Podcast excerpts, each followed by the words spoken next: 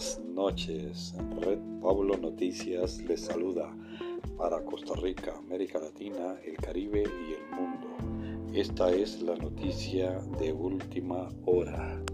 El 2020 se crearon casi un 24% más de dólares, una avalancha de dólares en la principal economía del mundo, así podríamos imaginarnos que es exactamente lo que ha ocurrido en Estados Unidos en los últimos años. Los estímulos puestos en marcha por el gobierno de Donald Trump para paliar los efectos de la crisis económica provocada por el coronavirus, incluyendo el envío de subsidios, cheques a los trabajadores o generosos créditos a empresas. A este gasto fiscal de las arcas públicas se sumaron los esfuerzos de la Reserva Federal para mantener la equidad del sistema bancario y que las entidades pudieran seguir prestando. Pero este dinero no salió de una caja acorazada, se creó de propio para poder afrontar la situación. Gobierno y banca central imprimieron dinero a una velocidad sin precedentes en la historia reciente de los Estados Unidos. Tanto que solo en enero y noviembre de este año la oferta monetaria de Estados Unidos ha crecido casi un 24%. Según datos del Fed, el volumen de dólares ha pasado de 15,3 billones de dólares a fines del 2019 a 19,1 billón a finales de noviembre. Así que este crecimiento del dinero, que suele ser un proceso lento y constante, se ha desbocado en el 2020. En mi opinión, el dólar está atravesando una fase cíclica de debilidad, similar a la depresión relativa durante la década de los 70 inicio de los 90 en una gran crisis financiera a finales del 2000. Explica el analista Olivia Álvarez de Monex Europe. El primer efecto de la nueva masa monetaria es la circulación en que podría generar inflación en los Estados Unidos. El segundo, una desaceleración y evaluación de dólar contra muchas divisas, que según varios analistas consultados por la BBC Mundo, quedaron un inesperado respiro a las economías de América Latina, devastadas por los efectos de la pandemia COP-19. En algunos países de la región, los efectos de notaron con fuerza. Otros tienen tantos desafíos encima, dicen los expertos, que una bajada del dólar de entre el 10% y el 15% con otras divisas no va a tener impacto alguno. La moneda latinoamericana no son por lo general amplios beneficios de la depreciación del dólar.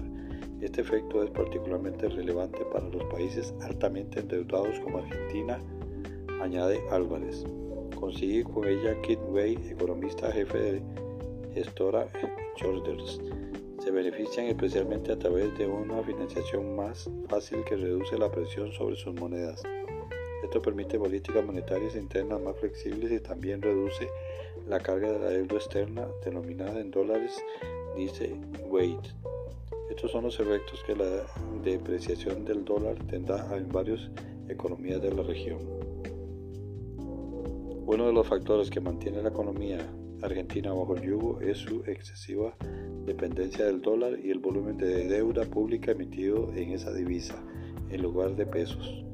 Cuando el tipo del cambio peso-dólar subía, la carga de esas obligaciones es cada vez mayor. Ahora que el dólar cae, es fácil plantearse cómo puede afectar esto a la parte de su deuda denominado en moneda fuerte. Si lo fijamos en los desafíos que tiene Argentina en este momento, que son bastante grandes, un debilitamiento del dólar entre el 10 al 15%, para ser honesto, no supondrá un cambio importante. Afirma Claudia Kalich, especialista en mercados emergentes de la MG Investigue. El país aún tiene que seguir negociando la reestructuración, de la deuda con el Fondo eh, Mundial y el estado de sus finanzas tiene muy poco margen de, de maniobra para hacer frente a los estragos del COVID-19. Un dólar débil ayuda a Argentina hasta cierto punto, opina Joseph Howard gestor de renta fija emergente de Caminac, pero aún faltan las combinaciones políticas y la credibilidad para que se dé una recuperación sostenible. Argentina es el país que exporta mucho agro y en caso del impacto de una depresión del dólar es menos importante, va a ayudar un poco, pero hay otros factores como tener una mala cosecha que va a hacer que el año sea horriblemente independiente de la divisa. Hasta aquí las noticias internacionales. Red Pablo les saluda. Feliz 2020-21 para todos, América Latina, el Caribe y el mundo.